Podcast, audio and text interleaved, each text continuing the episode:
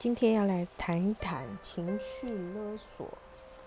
这本书在前阵子挺红的，那么有很多人就提到，到什么叫做情绪勒索？嗯，我觉得有几句话就常常在我们身边流窜。比如说，呃，爸爸妈妈会跟孩子说：“嗯，你知道吗？”啊，我们这么努力，我们这辈子的希望就是在你身上，嗯，或者是说，啊，我是你的爸妈，难道我们会害你吗？嗯，或者是说，啊，如果你敢怎样怎样，我就死给你看，啊，其实这些都是，呃，情绪勒索的很明显的一些例子。那么在周围，我们有很多的朋友，包含我们自己，我自己也曾经碰到类似的情形，就是情绪上来的时候控制不了自己，然后就会去勒索别人。嗯，你或许跟我一样，也是各中好手吧？或还是你是常常被勒索的对象呢？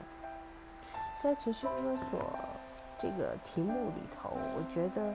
今天想要跟大家谈的，应该是一个界限的概念，就是说，有很多人其实他之所以会被勒索，是因为跟关系人哈，你的你的对象，我所谓对象就是现在跟你勒索你的对象，有可能是你的啊，你的长官或部属，也有可能是你的配偶，也有可能是你的孩子。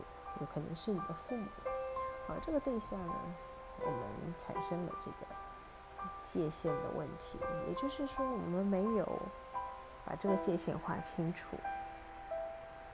常常我们会听到类似这样的话：“要不是因为你，啊，我早就怎么样。”就在很多离婚的父母或是想要离婚的父母身上，他们常常会说：“要不是因为你啊，我早就跟你爸离婚了。”其实。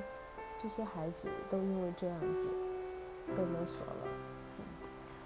那么，我觉得这些要拒绝被情绪勒索，真的是要有一些勇气。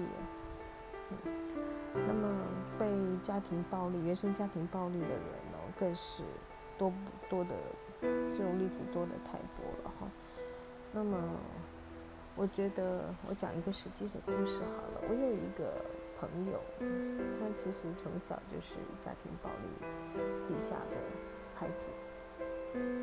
那么他的父母关系很糟，但是爸爸呢，因为酗酒的关系，其实他对家庭就没有太多的付出。但是妈妈呢，是很能干的，就一肩扛起了这样子的一个家庭的重担，啊，也只有生这个孩子。但是呢。在他大概小学一年级左右吧，他父母亲就已经分，就是离异离开了。那妈妈呢，就是带着他，然后继续生活。呃，简单来说，他就是跟他的母亲相依为命。那过去他母亲的跟父亲之间这样的婚姻关系，我想也影响了他对婚姻的看法。所以几次的恋爱都没有。很好的结果。那到过了一个适婚年龄之后，他就没有选择婚姻，啊，就是进入一个单身的状态，但是也没有呃伴侣，也没有在谈恋爱。嗯，我曾经问过他说：“哎，某某某啊，你为什么考虑再找个伴呢？”他就告诉我，他说：“其实。”我觉得太辛苦了，因为他的妈妈到现在六七十岁了，还会告诉他说：“当年要不是因为你啊，我可以过过过上多么好的日子。当年要不是因为你啊，我现在也不会这么惨。其实他也没有很惨，他也没上班，也是这位我这位姐妹在养着他嘛。可是我就觉得。”他们彼此虽然像就是互相爱着对方，可是他丝毫没有办法感受他妈妈对他的爱，而他的妈妈也没有办法，呃，让他这个女儿能够感受到，呃，其实他是爱着他的孩子的。所以这样子的长期的情绪勒索，就变成，当你知道妈妈到一个年纪的时候，她其实是没有工作能力的，她心里会有很多的恐惧，她对生活、就金钱上有匮乏感，她觉得钱永远不够用。而这个孩子虽然心里知道，啊，他必须尽这样子的义务跟责任，但同时在心里内心总有一个很纠结的点，就是他其实爱他的母亲，但是他始终没有办法说出来或是表达出来。但是时间到，他会给他妈妈钱，他会供养他。他妈妈在生病的时候，他会去照顾他，但是都是没有好话。我觉得这种就是很明显的，就是彼此在情绪当中互相的拉扯，然后彼此他的妈妈不断的对这个孩子情绪勒索，以至于这个孩子都没有办法去找寻他美好的未来。跟大家分享这个故事，我觉得要可以看到，如果今天这个孩子。这个女，这我们这个我的这个女性的朋友，她没有办法跟她的母亲在生前和解。你觉得当有一天她的母亲离开的，其实她会陷入很比较容易啦，会陷入深度的忧郁。为什么？因为当你对面对所爱的人，你没有办法确实的表达你的感情的时候，那么你觉得对？一般人，你会用采取什么样的态度跟别人来相处？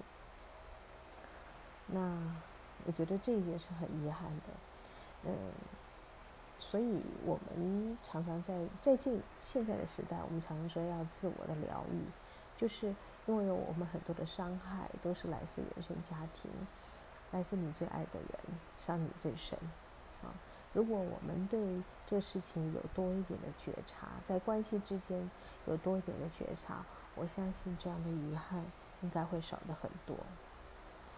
那么今天就跟大家聊到这里，我想情绪勒索啊这四个字，我们要怎么样来避免呢？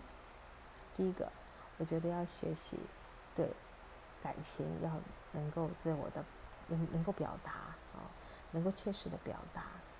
能说出来，那么第二件事情呢？我觉得可以在哪边上下功夫呢？就是，呃，你要能够跳脱出别人在那个情绪里，觉察出来他在勒索你，而你不被勒索。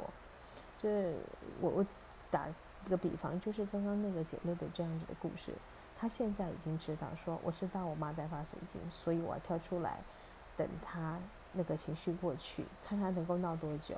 然后再回去做他女儿的那个位置。如果我们都有这样的觉察，就不至于被卷进去那个漩涡里，就不至于被我们所爱的人做这样子的勒索。不知道今天我讲这个故事，啊，呃，你喜欢听吗？谢谢你的聆听，我们下次再见喽。